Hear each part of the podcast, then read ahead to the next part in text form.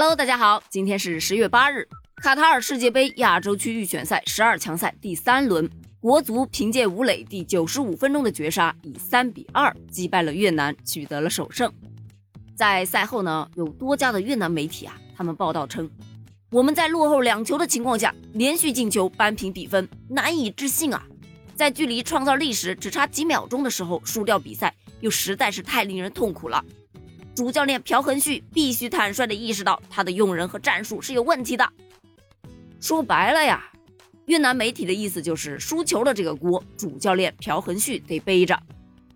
而反观我们的人民日报啊，他的评论是比较客观的：两球领先到被对手扳平，最终凭借中场前的绝杀锁定胜局。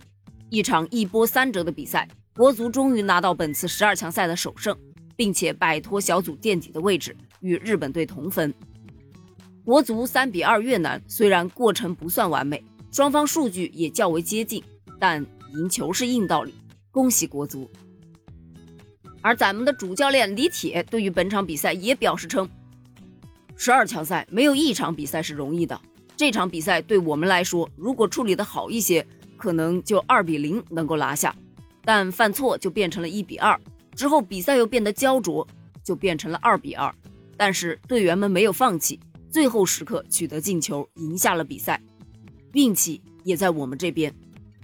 网友就纷纷表示啊，打越南已经需要运气了，不应该靠的是实力吗？要不然后面打三连胜的沙特该怎么打？不管怎么说呢，这场不算完美的比赛也已经让国足摆脱了垫底的尴尬位子。接下来呢，积极备战下一场十三号与沙特的硬仗才是硬道理。关于这件事儿，你又是怎么看的呢？欢迎给我评论留言哦，我们下一期接着聊，拜拜。